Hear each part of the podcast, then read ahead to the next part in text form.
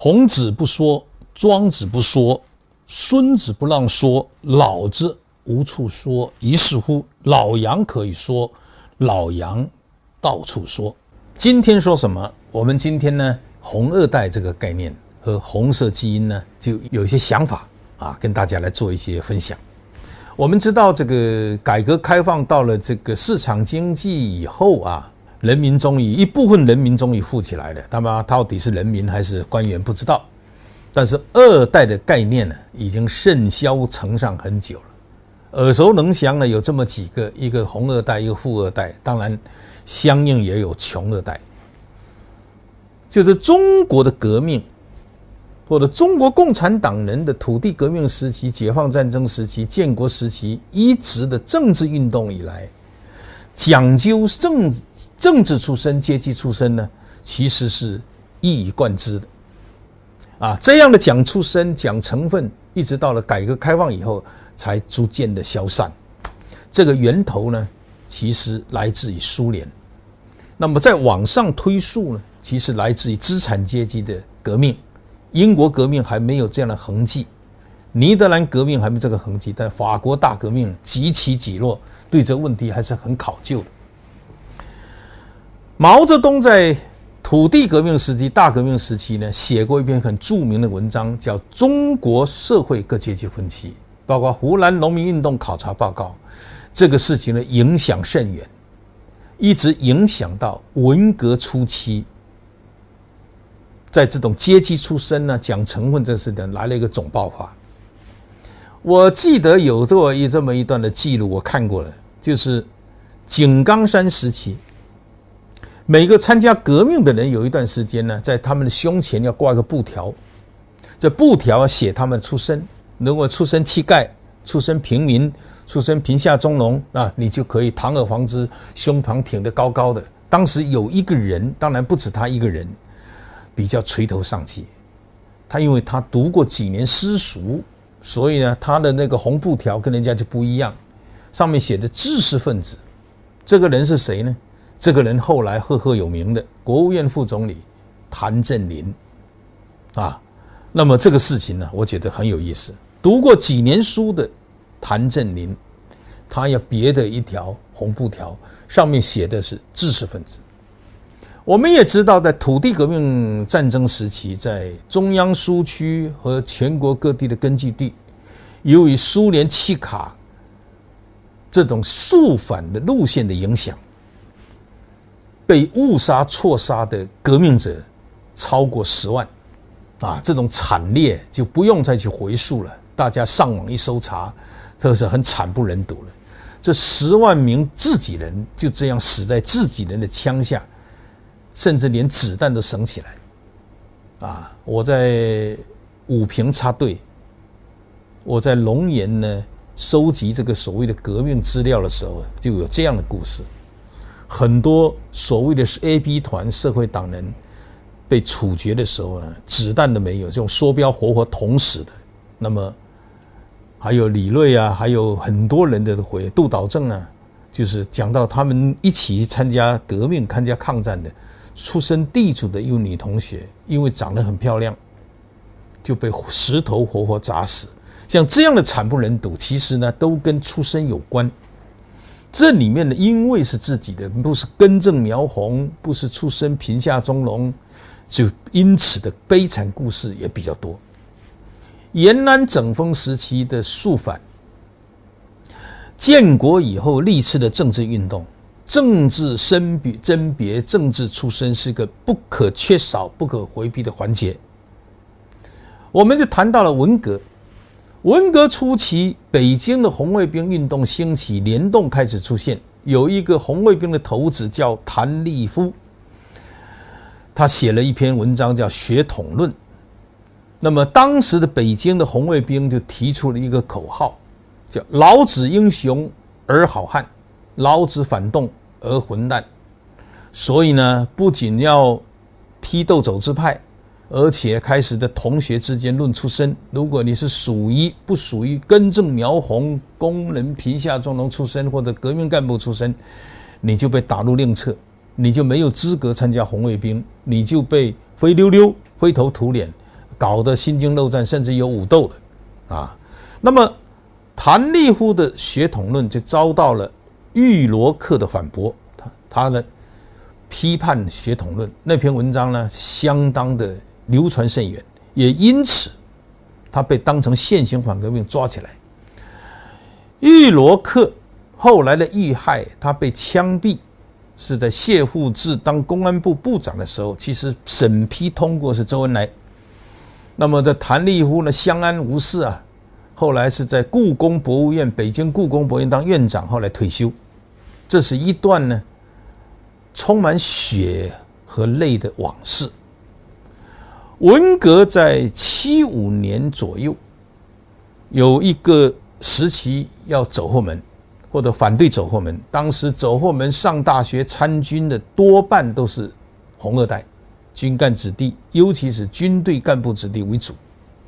一般的老百姓根本就没有这个资格啊，没有这个资格。文革结束的前两年，也就到了一九七七年、七八年、七九年，恢复高考以后，政审仍然是一个很重要的环节。那么到了胡耀邦。平反冤假错案、纠正右派等等，这以后，中国大陆第一次才不论出身，取消黑七类、地户反外右，当然大家人人一律平等，个个心情舒畅，每个人都有参加工作、就业、学习的权利。这一点，胡耀邦功不可没。有那么多人怀念他、纪念他，跟这一段历史是有关的。由于文革十年浩劫，很多高层干部的遭遇了很多苦难，他们的孩子不免也受到了殃及，所以呢，也就有这么一个江湖传闻：每一家都要培养一个，也就是不可能一拥而上，每个人家里面都可以的掌握军权、政权等等的事情，一个家只能培养一个。于是乎，薄一波家就推出了薄熙来。我知道不知道今天的习主席习近平是不是也是这样推出来，不得而知，啊，那么一九七八还是七九年，中日友好有个青年访问团，是廖承志带队的，上面有两千多名的代表团的成员。后来呢，廖承志因为这一点备受批评，因为他两千多名的这一个参访团的团员几乎都是高干子女。有一句这样的话，也不知道是真的假，说是陈云说的，自己的孩子信得过。所以呢，在培养青年干部的时候呢，对高干子弟，那么有比较重点的，那这么一个培养，这个事情呢，一家培养一个啊，几乎就是这样的话，这些人就这样走进军界，走进政界，平步青云的。那么到十八大以后，从严整党了。我们看见出现了一个新的概念，叫红色基因。红色基因呢，我第一次看到是在八宝山清明节，那么他写的标语是“红色基因”，啊，当然我们知道等级制度是很严格的啊，这个没有什么级别的，你要进八宝山的公墓，拿一个墓室是不容易的，这个很多说法。红色基因呢，我们查了一下百度，它是这么解释的。红色基因是一种革命精神的传承，红色代表光明，凝聚力量，引领未来。比如说，瑞金、井冈山、遵义、延安、西柏坡啊，现在多了一个梁家河，无一例外，因为红色写进了历史。红色基因是中国共产党人的精神内核，中华民族精神的纽带。红色基因是永放光芒的这个精神，那个精神，奥运精神都算。这样来解释红色基因是大而化之啊，完全是冠冕堂皇的文章，但是实际上就是一个浅显的道理。既然有红色基因，一定也有绿色、杂色、黑色的基因。那么这样一个基因的过分的强调，是不是意味着血统论又卷土重来，或者血统论又开始变异了呢？北京的朋友告诉我，其实红二代是有严格界定，不是所有的人，你苦大仇深，你出身贫下中农工人阶级，你就是红二代，不是。红二代是有界定的，这怎么界定呢？据说是这么界定：一九四九年进城，当时的省委书记当时的部长、政务局、政务院或者国务院的副总理以上，书记处政治局委员以上，国家主席、副主席、军委委员以上，元帅或者军队的中将、少将以上才算。所以红二代拉拉杂杂算起来，其实不超过五百个人，甚至没有那么多。我记得七十年代的国庆阅兵以后，有一个游行。游行队伍前所未有出现一组车队，这车队坐了很多年轻人，或者这年老的人，他们手里的举着他们家的祖先、爷爷啊或者奶奶呀，啊，这个人呢，基本上要副国级、中将以上才有资格坐上这个车队，这个呢让我也很感慨。我开玩笑。在那个车队里面，江泽民、胡锦涛的后人都没有资格上这个车队，那就意味着这是原共和国原始股东的开次大会，他们都有原始股东的股份，但是江泽民、胡锦涛这一类的呢，他没有，因为他们是职业经理人。这个说法可能有点苛刻，但是呢，也有点生动。我又想起了俄罗斯。前苏联七十二年的历史，以及后面的俄罗斯，到今天每年，它都有一个反法西斯胜利的纪念日。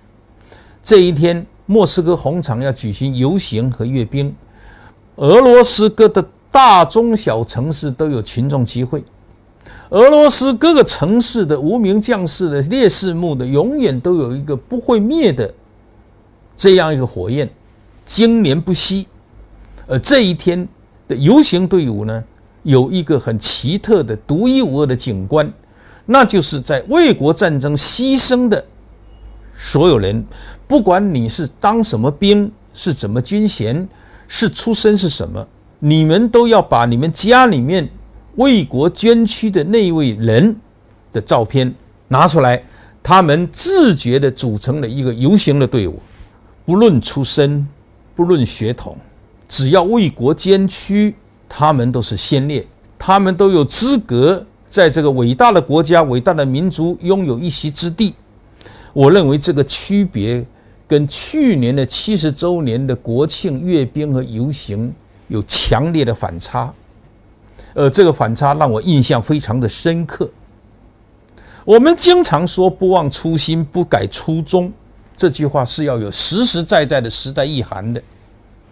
国家究竟是谁的？谁才是共和国的主人？过了七十多年，仍然是一个必须严肃面对的话题。老杨可以说，老杨到处说，